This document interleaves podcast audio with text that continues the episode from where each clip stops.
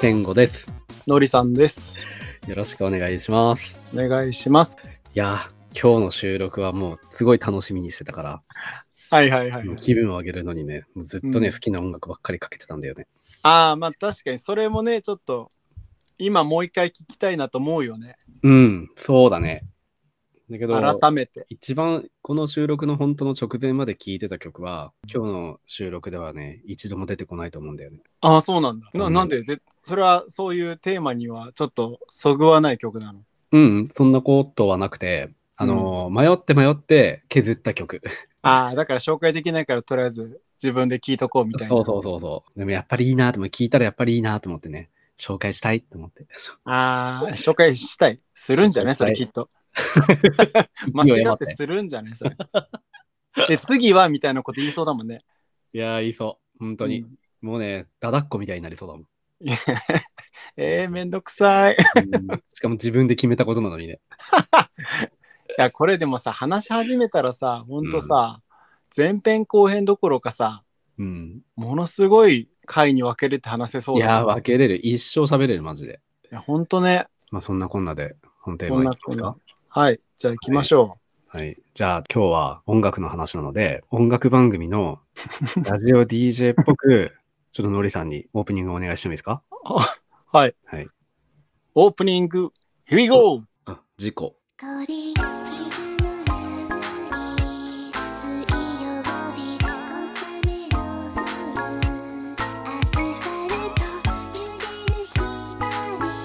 反射して海みたいな街の中俺が恥ずかしくてしょうがないわ。Here we go って何ヒウイゴって 何明石、なんだっけ、あの、夜も引っ張れをイメージしてたんだけあれを意識したんでしょど、意識して。でも、オープニングって言わなきゃいけないし、ちょっと俺今顔真っ赤だわ。一人であの、転んだみたいな時になってるんだが、なってるんだが、いやー、やってまいりましただ。前回がちょっとね、ネガティブな話題ではあったから、本日は、楽しみにしてた。はい、題しまして、大福ビスケットのミュージックデイイイエイエイイエイーイ前回はさ、やっぱ俺はさ、基本ネガティブだからさ、前回のさ、配信後にはさ、いや、やっぱり、あれは放送しない方が良かったんじゃないかなとか、もうなんかそういうの考え出して、ノリさんに言ってさ、もうノリさんは俺のメンターみたいにさ、大丈夫、気にしすぎです。大丈夫まだ一日も経ってないんだ 食かべらないと。大丈夫って。大丈夫。もうしまいにはね、ツイッター見るのやめなって言ってたもんね。う、 そうそう。まあ、ということで、さあ、そのね、ミュージックデイと題しまして、ええやっていきましょう。はい今日は音楽のお話です。そうですね、僕たちの大好きな音は楽いということで、項目別に順を追ってお話ししたいと思います。まずはですね、えーと大きく分けて5つですね。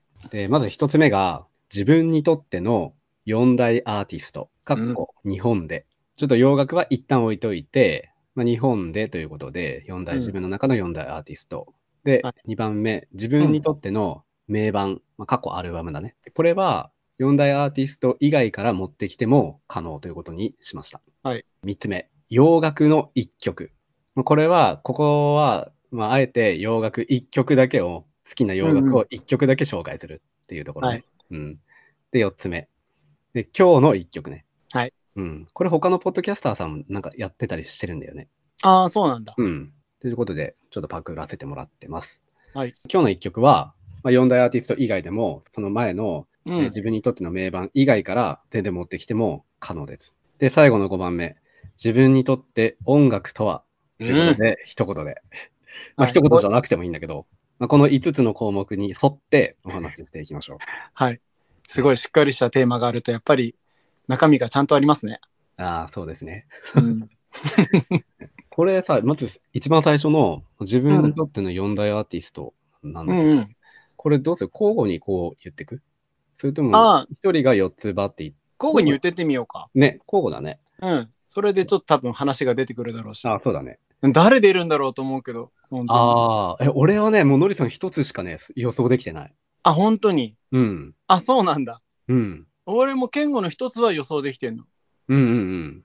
二つ予想できてる。あ、そう合ってるかどうかは全然わかんないけど、あー2つは予想してる。ということで、行ってみましょうか。はい。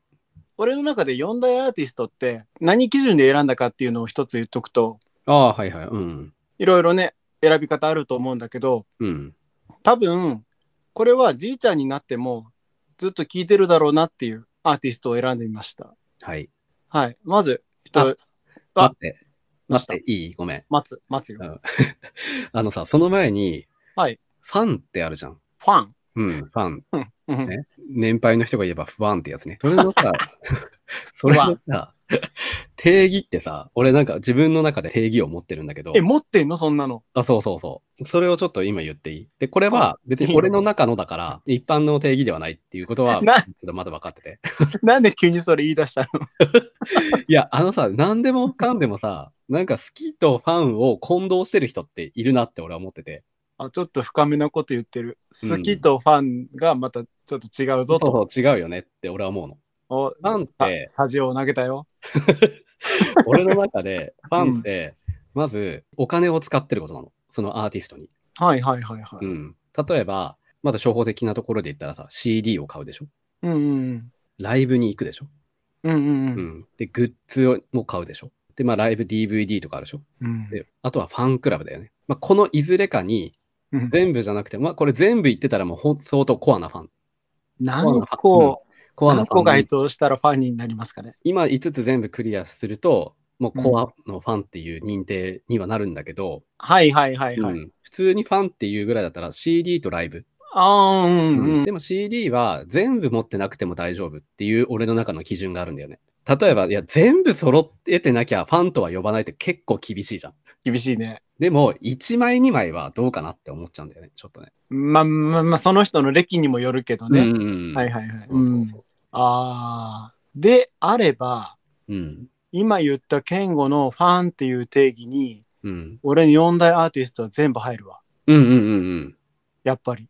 でしょそう言われたらやっぱ入ってるわ。うんそうなんだよねで、多分ね、俺これ以外の人たちは、その定義がちょっとね、薄れていくわ。うん何個か削られていくとか、そういう感じになっていく。でしょそんな感じでしょ、だからファンあ、ってすやっごいそれ。面白い。え、何それググったらそういうの出てくるのファンとはみたいな。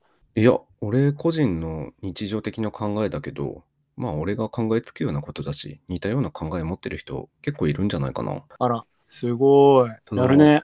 やっぱりさ、好きならずっと見てたいし聞いてたいじゃん。自分、うんうんうんさっきのりさんが言ったように、おじいちゃんにな、じいちゃんになっても聞いていたいし見ていたいって思うじゃん。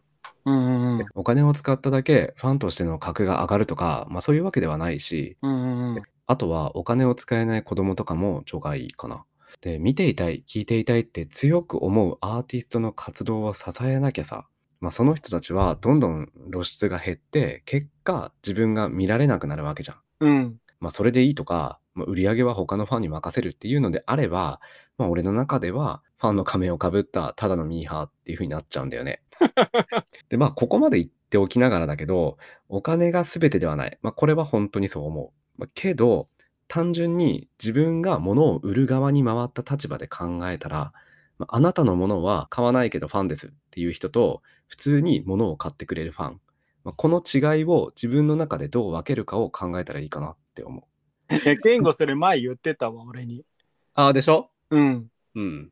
そう、俺なんかそれを聞いた時も、あなるほどなと思った気がする。いやー、とはいえね、でもね、CD とかないけど、もうめっちゃ語りたい好きな曲とかたくさんあるし、うんう んうん。まあ時期によってさ、聴きまくる人とか曲が変わるなんてざらにあるしさ、もう好きなら語ろ 大福ビスケット。う。うん。ということで、ちょっと僕の中の定義がなったところそでれ、を踏まえた上で。踏まえた上で、はい。じゃあまず一組目。サカナクション。ええ予想してな かった。好きなんだ。うんうん。忘れられないの そこね。あー この曲は知ってます。その曲はだって好きだって言ってたもんね。うん。うん。そうそうそう。俺はね、これはちょっと、そう、入ってきたね。それこそその、まあ、ライブも行くし、うん。うん CD だったり、リリブルーレイとかか。買ったり、グッズも買うし、うんで、、一応ファンクラブ入ってるからね。ああ、はいはいはいはいそうそうそう。あ。今も入ってるんだ。あ、入ってる入ってる。なんか今、ちょっとサカナクションのファンクラブとか入っておかないと、チケット取りにくいんだよね、やっぱり。ああ、そうなんだ。えそれもうあれじゃないコアファンじゃない今のほぼ当てはまってない。あいや、当てはまってんの。ね。まあでもやっぱね、そうそう。だから、サカナクションはずっと聞くなと思って、これからも。うん。なんかおじいちゃんとかになって、サカナクションのあの、ちょっとなんか、なんていうの、テケテケしてる音楽聴いてるのおしゃれだなと思って。そんな自分も面白いなと思ったりした。なるほどね。うん。で、サカナクションの知ったきっかけというか、ファンになったきっかけみたいなのって、ファンになったきっかけは友達が好きだったの。うん。で、友達が好きで、ライブに誘ってくれたんだよね。うん。で、そのライブに初めて、俺あんまり曲も知らないんだけど、行ってみたら、まあなんか楽しくて、音がすごいなんか凝ってるから、ああーとそうだ音とねなんていうの、映像、照明うん。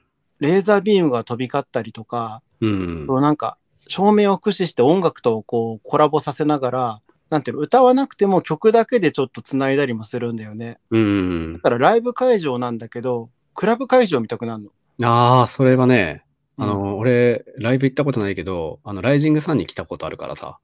そう、そう。ん。その時にね、まだまだとあの人たちの世界観を自分の目で見て、それを思ったことあるな。クラブ会場みたいだなって。あ、そう、あの野外でもさ、ちょっとクラブ会場っぽくなるでしょ。うん、なるなる。俺、ジョインアライブ派じゃん。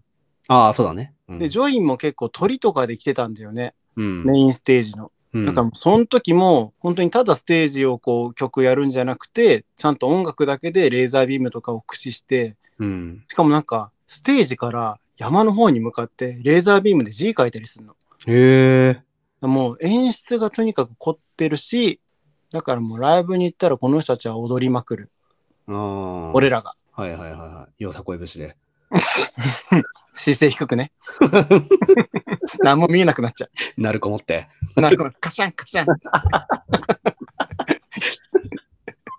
怒られるわ 一人だけなんかソーラン節踊ってたら怒られるでしょいや、ノリさんといえばもうソーラン節だからさ。おかしいおかしい。急になんか海の男見たくなっちゃうから。 ソーラン節はまあ置いといて、ええ。サカナクションに戻ってきてください。全然ソーラン節は出さないですから。 いいですか打ち込んだ音が流れます。ピコピコね。うん。もう本決当してに。ね、カチャンカチャンならないです。 太鼓の音も鳴らない待って待って。で、自分で引っ張るね。 結構気に入ってんだ。うん与えられたからには ちょっとやっぱ生かしていこうっていう。もう命根性汚いから。いつかのライジング参加どっかで、うん。フェスなのにちょっとコアな曲やっちゃった時があるみたいで、うん。それはなんか言ってたわ。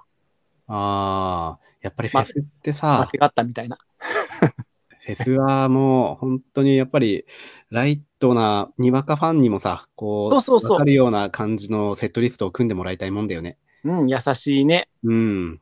売れた曲とかね、わかりやすい。そうそうそうんいや、今考えればあれだよね。俺はずっとさ、ライジング2007年から欠かさず行ってるけどさ、うん。のりさんはずっとジョイン派だもんね。なんかこう対照的だよね。そうだね。俺はそれこそジョイン欠かさずの人だから。うん、そうだよね。大福ビスケサカナクションの今の一曲。今の一曲ね。サカナクションのね、今の一曲はね、とりあえず今は青いかな。青い。どういう字 AOI って書く。いやー、今はこれかと思って。まあ、サカナこクれション結構テンションが高めな曲だから、ョンなんかこう、ちょっ。とに自分を鼓舞する時とかにいい かも。雨じゃないよね。違う。 そこだけ うんしかも、ここだけしか知らない。なんでそこは、それ聞いたのかいその時。あ、そうそう、あの、ライジングで。あ、歌いそう、歌いそう。そうそういや、他にでも本当になんかね、これやっぱりやばいね。おすすめしたい曲とかはあるもんね。いや、だよね。やめましょうう。そんなのは。今日は青いですね。青いですね。わかりました。はい。じゃあ続きまして、はい。ケンゴの4大アーティスト、人、はい。一人目。安室奈美恵ちゃん です。最後に出てくると思う。マジ愛用順なのかなどういうことだろう予想当たりました。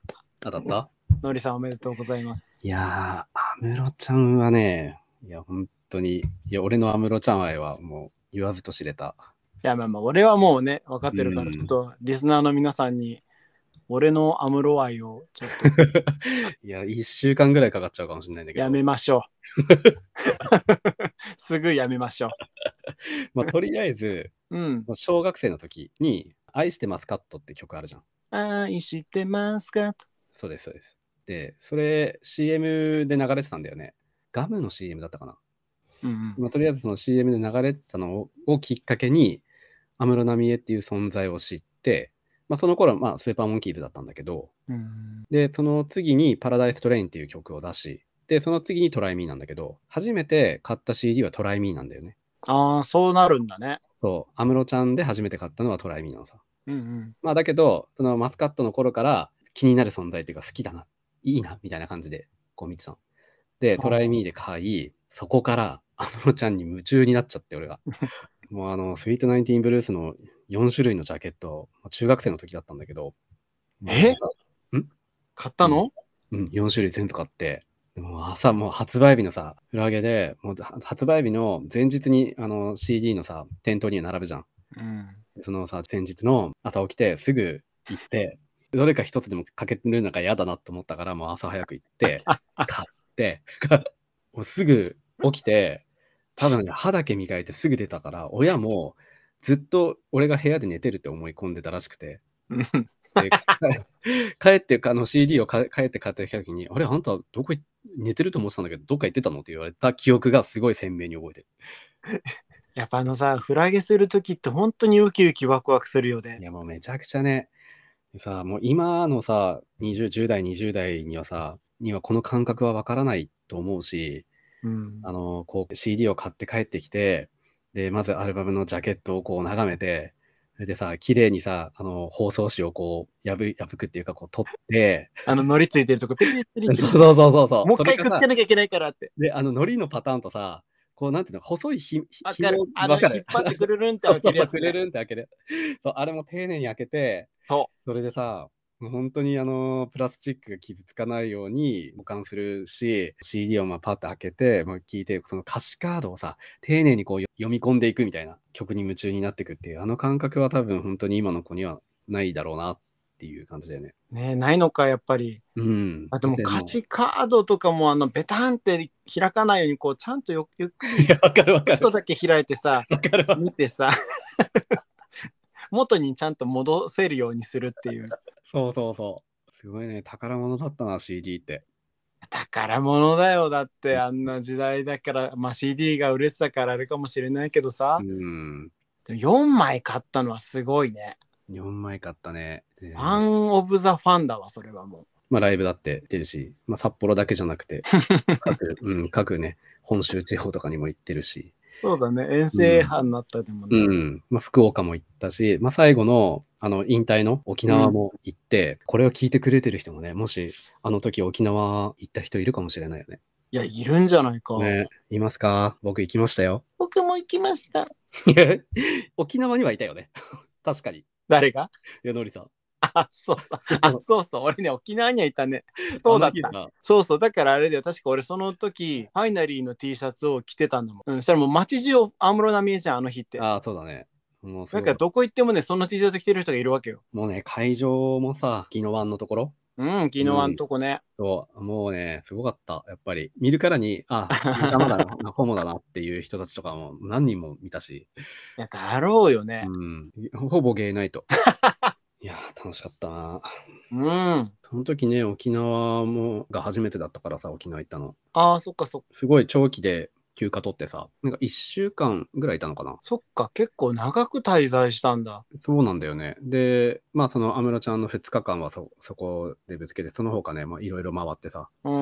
うんで、バイクで回ったりとかして。そうだ、イバイク乗ってたな、なんかそれ見たわ、ちょっと。うんうん。え、待って、安室ちゃんってさ、何年経つのえっ、と、あれ2018だから、4年ええ4年も経つのか、最近の話だったのにね。なんとか俺も沖縄のそのライブ当たらないかって何回も抽選かけたけど、全く当たらんのよね、やっ ぱあれ。ファンクラブにも入り、いや、マジでね。ね、もうあのコアのファンの人たちからしたらさ、もう邪魔でしかないのに。。いや、ほんと。 ね、そういう時コアのファンに譲ってって、俺なんかあの時も言ってた気が する 俺言われてる言われてる。全然言われてる。みんな55には見た。なそうなんで今、そこの抽選の倍率が膨れ上がるようなことするので札幌のあの2日間も行ったからね、ちゃんと俺ね。ああ、そうだね、いたね。そして、うん。そんな安室ちゃんの一曲、今のいやね。今の一曲ね、いや、本当にね、迷った。もうね、いやー、安室ちゃんってね、いや、本当に、セルフプロデュースになってから、カップリング強いんだよね。ああ、なんか深夜とそれ、なんか知らない曲ばっかりのこと言っ てるよね。いや、マジでね、ほんと最強なの。どれもいいんだけど、今選ぶとしたら、うん、チットチャットっていう曲。ああ、はいはいはいはあの、ミントっていうい。曲のカップリングなんだけど、イーズミン、うミン、カップリングね。そう、あのチットチャットがもうめちゃくちゃ可愛くて、本当に。もうポップで、もうガーリッシュで、うん。すごいね、安室ちゃんに合ってるんだよね。もうあの40ちょっと前、40ちょっと前か、30半ばぐらいの時だったのかな、安室ちゃん。そうだ。ね。うん。まあ、それでもね、本当に可愛いんだよね。ガーリーな安室ちゃんはさ、ほんとうん永遠可愛いよね。いや、永遠可愛い。マジで。わかる一生可愛い。うんい。や特にね、歌詞とか間違えた時のね、リアクションとかね、表情とかもめちゃくちゃ可愛いんだよね。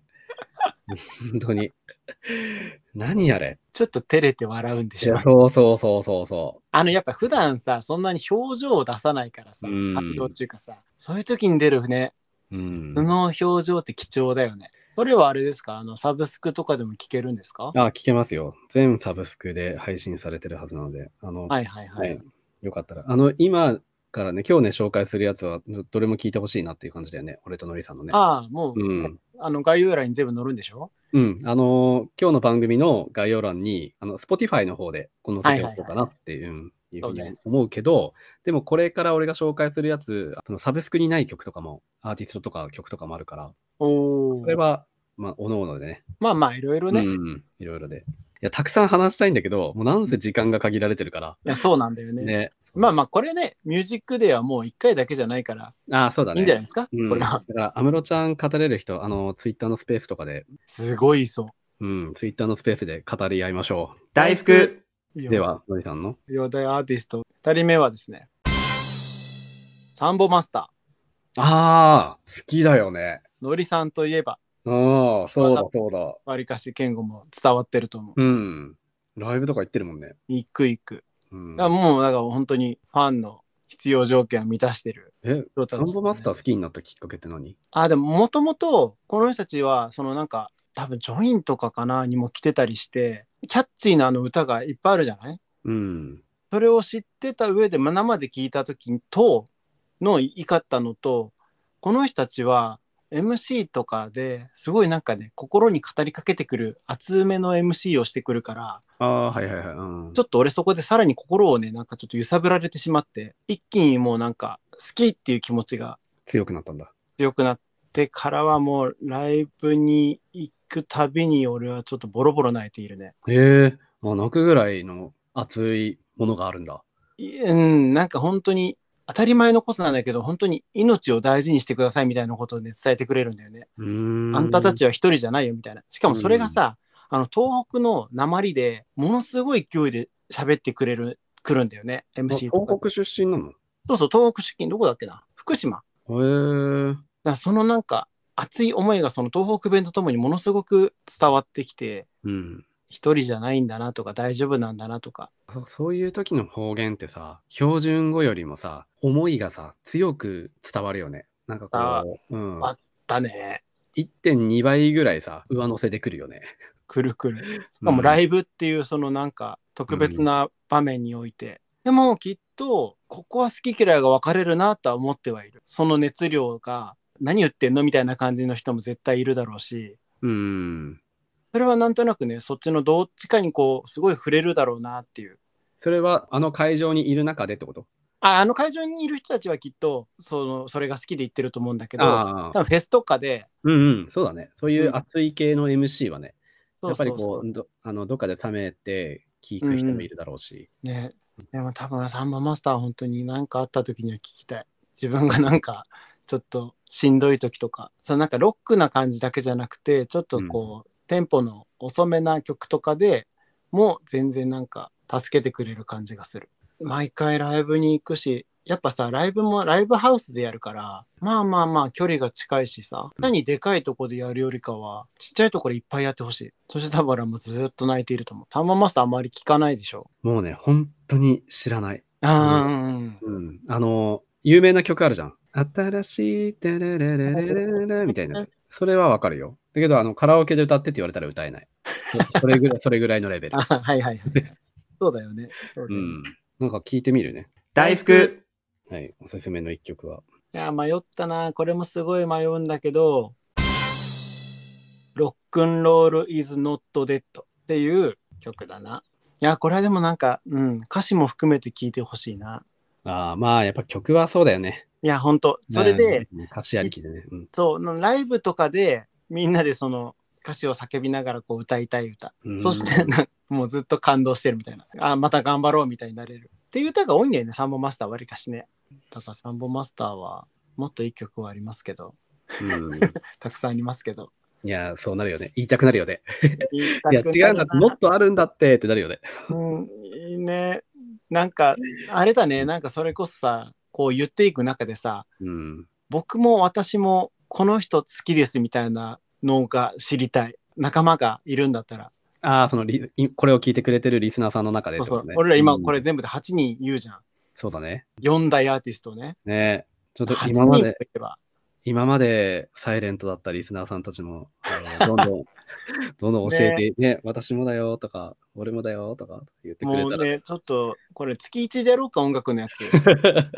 ね、恥ずかしかったら、あの、こっそりお便りの方でもいいし、あそうね。うん、DM でもいいしだか、ら全部で8アーティスト出てきますんで、はい。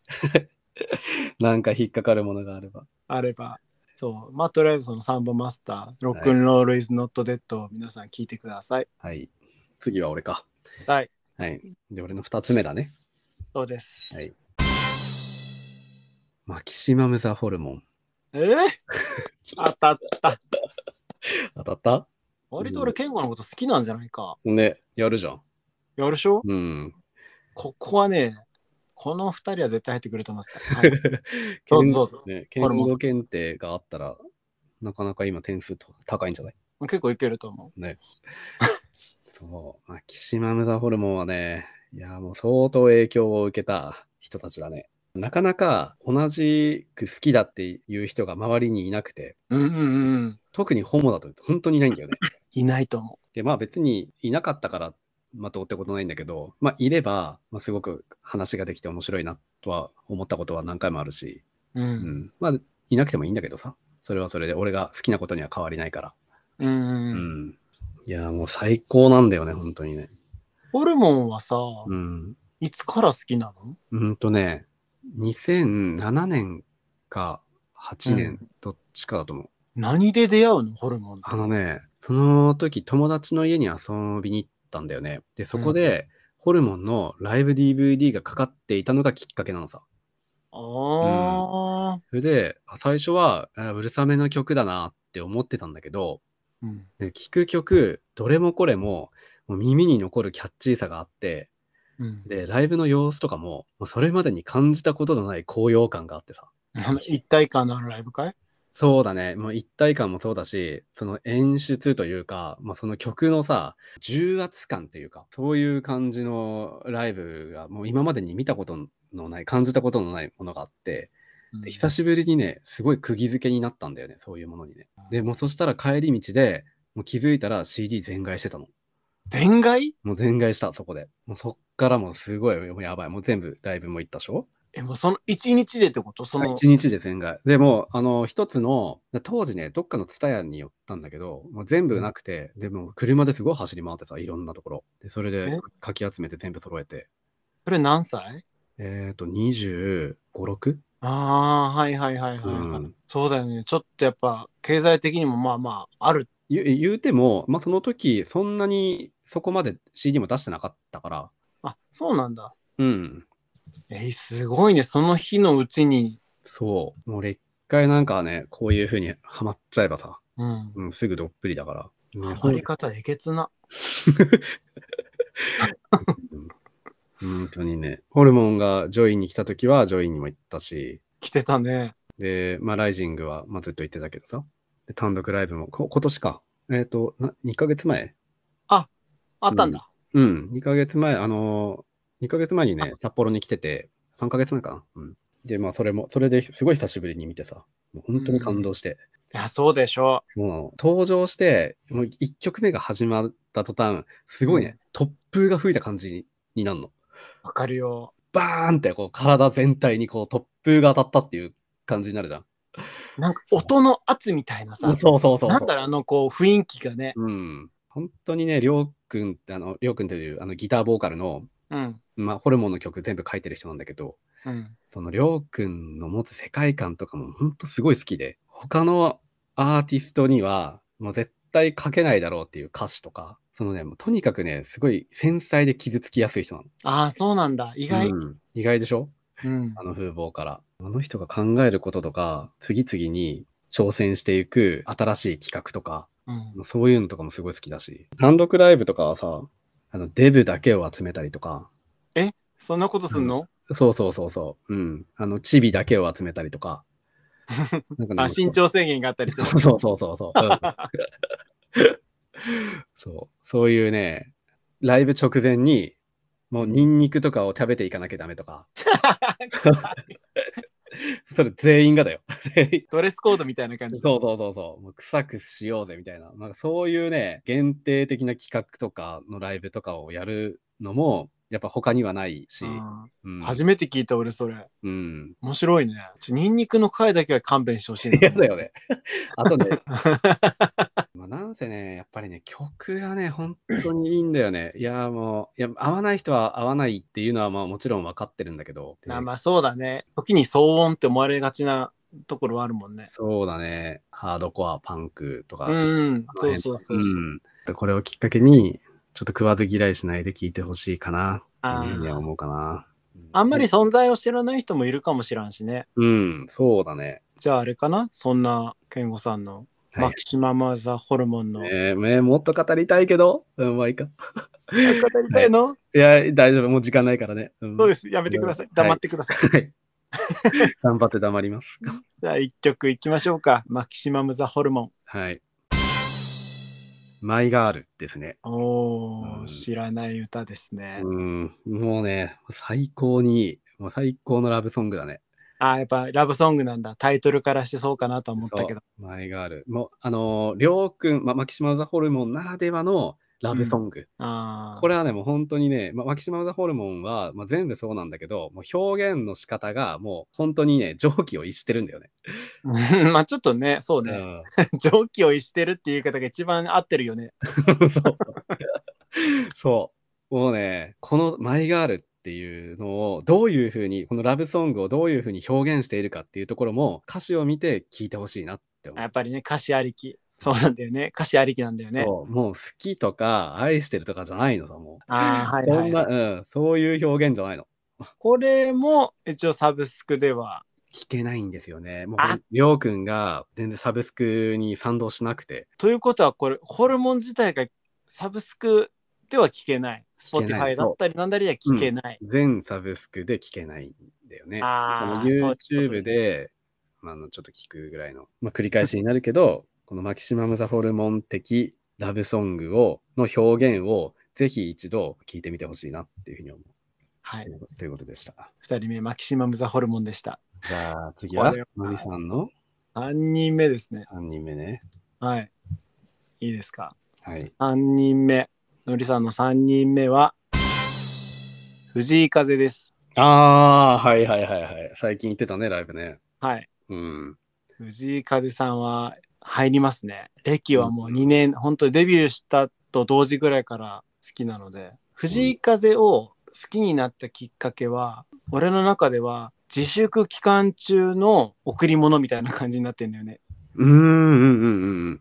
自粛期間中にあなたいてくれて本当に良かったよって俺思ってるの藤井風は、うん多分ねそのなんか FM かなんかでたまたま多分その時なんかパワープレイみたいのしてたのかな、うん藤井風の曲が流れてきててえこの人めっちゃいいじゃんって思って俺あんまりなんかそう思うことないんだけど、いいじゃんって思ったから自分からちょっと追ったんだよねああ、はいはいはいはい。この人何なんだ藤井風って誰なんだと思ってめっちゃ調べたらまだデビューしたての人でこれからもうそのどんどん新しい楽曲がこの人生まれてくるんだなと思ったら、うん、俺この人の今後すごい追っていきたいわって思った人なの。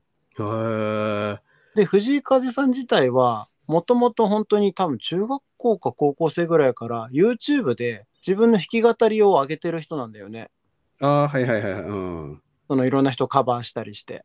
うん。だそなんかもう最終的にそこにたどり着き新しい楽曲はもう今それしかないから昔のその弾き語りとか、まあ、椎名林檎とか誰だろういろんな人やってたんだよなカバーでずーっと聴くようになりそれこそなんだろう多分俺ファーストアルバムがねに出た時にさっき健吾がさその CD 買った時のねワクワク感うんうん。久しぶりに本当に感じた人なの。ああ、はいはい、は大い。人に、大人になって大人になってこんな年になってから、うんものすごい俺この人のアルバムが出るのが楽しみになっちゃっていざじゃあ出ますって言った時にそれこそフラ上げしてもうあのドキドキしながらちょっと開けてうん。やっとこの人の今までそのちょっとしか発表されてないアルバム曲とか全部聴けるんだと思ったらもう楽しくてしょうがなかったんだよね久々になんか音楽に自分からすごい積極的に関わってるなっていうあの人のさ、独特なさ、持ってる さな、なんだろうな、話し方とかさ、うんあれさ、一度こう見たらさ、結構癖になるよね。なうんんかこう癖闇に、なるね、やみつきになるっていうか。あの気だるそうな感じそうそうそうそうそ決してなんかこうかっこつける風でもなくう。うん。